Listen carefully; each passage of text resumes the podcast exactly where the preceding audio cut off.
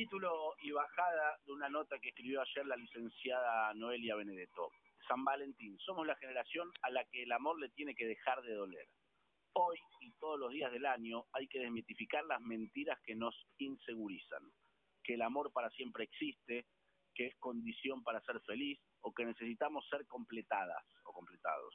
Venimos y nos vamos incompletos de este mundo, pero podemos transitarlo desde un amor compañero bueno, una nota larga que está buenísima, que escribió, repito, la licenciada en psicología, sexóloga, clínica, especialista en salud mental y además de la pista de pareja, Noelia Benedetto, con una mirada diferente o al menos eh, desacostumbrada de lo que es el amor, de lo que es estar en pareja y de lo que es este un 14 de febrero. Licenciada, ¿cómo le va? Buenas tardes, gracias por, por estar. Buenas tardes para todos y todas, ¿cómo va? Gracias a ustedes por la invitación. Muy bien, muy bien acá.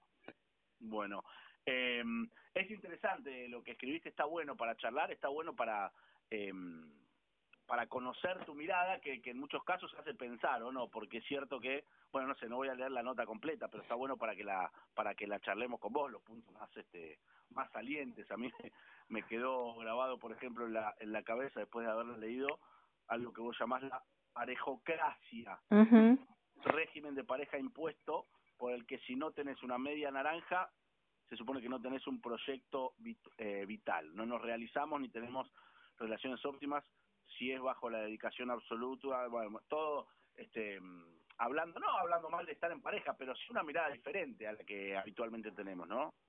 Bueno, es que creo que es llamativo porque el origen de la fecha de San, Valentín tiene que ver con justamente un hecho que, en relación a la desobediencia y la rebeldía, ¿no? Digamos, esto surge en Roma en el siglo III y un emperador empieza a plantear que los soldados tenían mejor rendimiento si eh, estaban solteros y no tenían el proyecto de familia.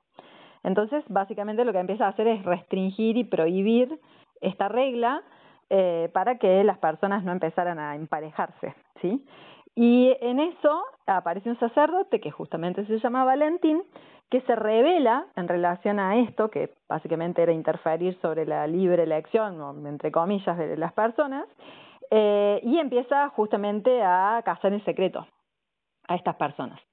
Cuando lo descubren, obviamente que lo sentencian a muerte y entonces a partir de justamente de este acto de rebeldía eh, surge esta fecha. La realidad es que hoy en día el festejo se ha como distorsionado un tanto y lejos de ser un, alto, un acto de rebeldía podría leerse como un acto de sumisión a la propuesta de consumo capitalista, ¿no? Entonces, eh, creo que aparece, es una fecha muy, muy, muy instagramiable, por así decirlo, en redes, y, y, creo que hay todo un concepto también de dejar y de sentirse en falta en el hecho de no tener con quién festejarlo. Hoy, en día hay propuestas como más inclusivas, ¿no? De festejar el amor con amigos, amigas o con la familia o con personas significativas, pero está esto de todo el plan para dos, ¿sí? Las cenas para dos, los dos por uno del helado, del cine, de las entradas. Eh, y en relación a eso, qué pasa con esa gente que queda fuera de esto, ¿no? Digamos, qué genera, qué nivel de angustia, qué nivel también de sanción externa e interna. una persona que hoy no, no tiene pareja. Se hace eh, con el 2 por 1 viejo. claro, tiene que ir dos veces a ver claro. una película. Exacto. No, pero que puede, eh, sin, sin darnos cuenta, tal vez la estamos haciendo sentir mal. A ver, eh, no, no creo que sea una posición de decir, bueno, vamos a armar toda una campaña de marketing para hacer sentir para alguien, mal a alguien, pero sí creo que hay un mensaje subliminal de, eh, bueno, también la, la necesidad, ¿sí? Eh, genera eh, algún tipo de movimiento para ir a consumir, ¿no? Digamos, cuántas veces a veces nos llega una invitación a un casamiento y alguien te dice, bueno, tenés tantos meses para conseguir a alguien para ir. Sí, hay muchas películas, de hecho, de, de cómo no, por no querer ir solo o sola, por lo que piensen, y esa idea que para mí está re buena de la nota, como de, estar incompleto o solo porque simplemente no tenés pareja o que todo el mundo espere ahí a ver cuándo trae a alguien, a ver cuándo se convierte como en ser humano, entonces más o menos.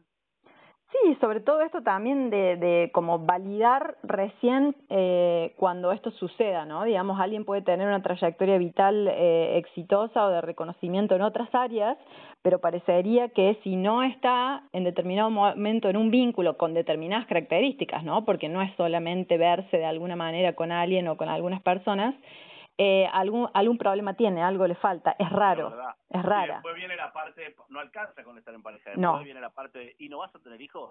¿Y cuándo vas a tener hijos? ¿Y cuándo vas a formar una familia? Entonces, todo eso tiene que ver con un concepto justamente de la matonorma, ¿sí? Eh, es decir, como una forma de vincularse desde un único afecto más jerárquico y mejor que otros, y que eh, tiene que ver con esto del amor romántico, ¿no? Digamos que por eso a mí me llama mucho la atención esto de, ¿no? Una, fe una fecha que surge desde una desobediencia, desde una rebeldía, termina siendo muchas veces el emblema de un tipo de afecto que es el caldo de cultivo de vínculos violentos, ¿no? Digamos, de la violencia de género, todas las, las premisas del amor romántico, todos los mitos del amor romántico. Estamos hablando con la licenciada Noelia Benedetto. Eh, a ver, por un lado, te escucho y, y, está buenísimo y hasta comparto eh, mucho de lo que decís. Pero por otro lado, me enamoro, formo una pareja, formo una familia y que soy un boludo cooptado por el capitalismo. No, no, claramente que no, no, no creo que los afectos sean... y por qué cooptado que lo querías decir hace un montón. No, no, no, es que creo que eh, todo empieza a ser eh, conflictivo cuando se vuelve una especie de impostura o de mandato. ¿No? Digamos, eh, si la persona desea, y, ahí empieza la, la, trampa, ¿no? Digamos, de que lo que deseamos, no, no el, la manzana no cae muy, muy lejos del árbol, ¿no? Digamos, hay un deseo que puede ser interno, pero que también está co-construido socialmente y las necesidades pasan por la misma, por el mismo filtro pero que alguien de repente esté en un vínculo, eh, que esté mm, pautado en determinadas condiciones, ¿no? Digamos que sea un vínculo monogámico, cerrado, con algún tipo de apertura, eh, que el amor sea lo que se celebra este día y que tengan un plan y demás, no es que de repente, bueno, sí, es una eh, adhesión sumisa o que hay que salir a justamente generar una, una especie de brecha con las personas que quieren festejar este día, no, para nada, simplemente es justamente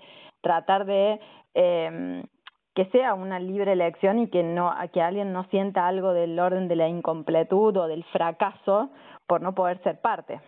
Exacto. Yo eh, ya habíamos hablado con ella cuando vos estabas eh, de vacaciones para analizar el caso Shakira y las cuestiones y le empecé a seguir en redes y recién estaba chusmeándole el Twitter y tira este tweet que me gustó mucho que es en este San Valentín no se gasten el sueldo en volucompras, si pueden le, entrenle al delicioso me gusta que digas delicioso, chapen fuerte hasta que les quede la boca como de haber masticado chicle toda la noche y ah. repitan. Y si no, Lubri, matarse a pajas y a mimir que también garpa. ¿Cómo dijo? Creo que dijo matarse a pajas y a dormir que también garpa. Me gustó mucho ese consejito. bueno, y también también si alguien no quiere hacerlo, sí, de repente que no tiene el deseo, que hoy no tiene la disponibilidad, porque ahí también arranca otro otro mandato que es el de que tener un deseo sexual y una atracción alta en estas fechas. Claro, que hoy, tiene que ser el mejor sexo que tengas. Claro, eh, hoy, hoy te convertís en héroe. No, no necesariamente, digamos. Puedes martes, jornada laboral, eh, estamos con altas temperaturas, eh, puede que no, no tengas resto para eso también. Bueno, no, no, no hay que caer ahí en otro mandato más que eso tiene que ver con, con el, la sexualidad, ¿no? Digamos, de dar por sentado que todas las personas vamos a tener un deseo y una intensidad en esa atracción, ¿no? Eso se relaciona con el amor, tipo, che, si no querés estar hoy conmigo, ¿qué pasa? ¿Hay algo mal? Sí, ese es un gran, gran, gran, eh, una gran fuente de conflicto, ¿sí? El hecho de hacer esa, esa lectura lineal de eh, cantidad de amor es igual a cantidad de atracción y deseo sexual, y si empieza a fluctuar la cuestión de la coincidencia en términos sexuales, eso quiere decir que estamos en crisis en lo afectivo o en lo amoroso es, creo que es un, un problema, al menos en la clínica, bastante, bastante frecuente. Sí, o la obligatoriedad de hacer un regalo hoy o de ir a comer o, o comer juntos o, o, compartirlo y si no, ah, no me amás eh, o no me amás demasiado o te olvidaste de mí ese tipo de, reclamos que también se escuchan a veces. Y las comparativas, ¿no? Esto de abrir las redes sociales y decir, mira, a tal le hicieron semejante homenaje y de mí ni siquiera te acordás. Entonces, un oso de peluche con pétalos de rosa y yo qué. Claro, digamos, y a mí me conformas con, no sé, un caramelo de los vueltos. Entonces, eh, aparece toda una cuestión que no deja de evaluarse en términos eh, monetarios, ¿no? Digamos, de, de esas dimensiones. Y también en esto de cuánta vidriera se le da, ¿no? Digamos, de decir, bueno, sí, eh, hermoso el detalle, pero eh, ¿por qué no publicás una foto conmigo? ¿O por qué no resubís la historia en la que te etiqueté? Eh, aparece toda una dinámica ahí como de exposición, ¿no? Digamos que solo sucede si se ve en redes. Estamos hablando con la licenciada Noelia Benedetto. Vos sos también terapista de pareja, ¿no? Así es, sí, sí. ¿Y, y cuál, cuál, cuál este, observás vos, a partir de lo que conversás y escuchás, que son los mayores conflictos que tienen hoy las parejas en la Argentina? Creo que la, la cumbre de todos los conflictos es la comunicación. Y ahí empiezan en dominó a impactar sobre las otras áreas. ¿La comunicación qué quiere decir? Que, que, que yo eh, me pasan ciertas cosas o me molestan ciertas otras y no se lo digo, espero que, la otra persona, claro, acumulo y espero que la otra persona se dé cuenta sola. O no se lo digo, o la forma en la que se lo digo, o cuándo se lo digo, ¿sí? O sea, hay, hay formas de comunicar que son sincericidios y hay formas de comunicar que son silencios, ¿no?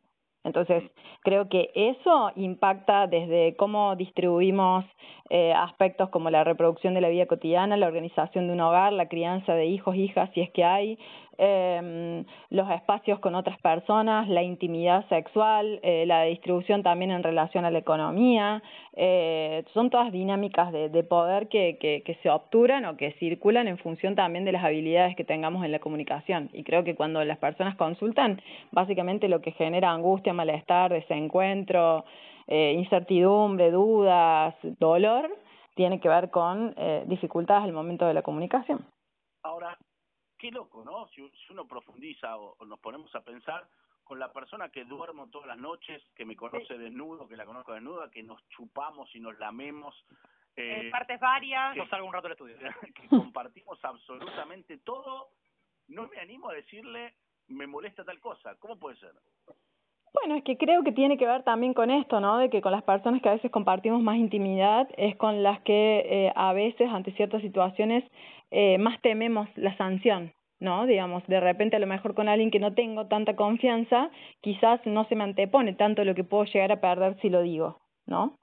O cómo lo va a tomar la otra persona, digamos, y ahí empiezo con esto de o bien apelo a la clarividencia o bien apelo a los supuestos. Y eso también tiene que ver con el amor romántico, ¿no? En esto de que, bueno, si nos queremos en realidad solamente con mirarnos nos tenemos que entender se tiene que dar cuenta, esta famosa frase de eh, si te lo tengo que pedir ya no lo quiero. Eso es ah, terrible, digamos.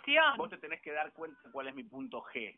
claro, o yo me puse tal en serio, te tenés que dar cuenta que yo ese día quería hacer algo distinto, ¿no? Digamos, o me puse tal cosa, era para que me llevaras a algún lado a dar una... Bueno, a ver, si yo quería hacer eso, eh, vengo y te digo, te lo propongo, como mucho me dirás que no. Eh, para, para, ir cerrando, está buenísimo ¿no? Eh, eh, la, la, la charla. Acá me aclara mi productora que no te diga que otro día vengas al piso porque sos de Córdoba. Así es, así es. Remotamente cuando quieran, cuando dispongan. Ya presencialmente se puede llegar a complicar un poco las coordenadas. ¿De dónde sos? ¿De Córdoba Capital? Así es. ¿Pirata? Eh, no, yo no soy como muy, muy, muy futbolera, pero soy, más de River, pero así como, como provincialmente la, la brecha Belgrano Talleres no tomaría partido. Ok, ok. Lo último que te quería preguntar, apelando a que sos este terapeuta de pareja, con los años, ¿en qué se transforma el amor?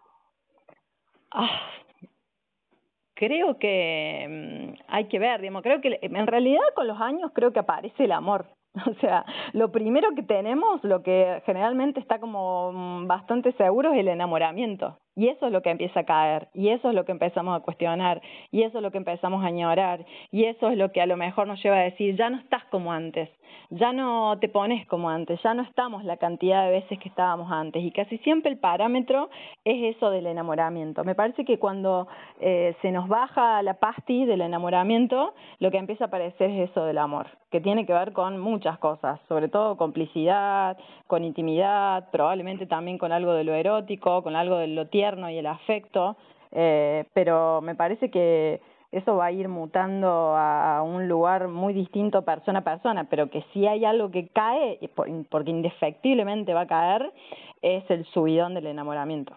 Claro.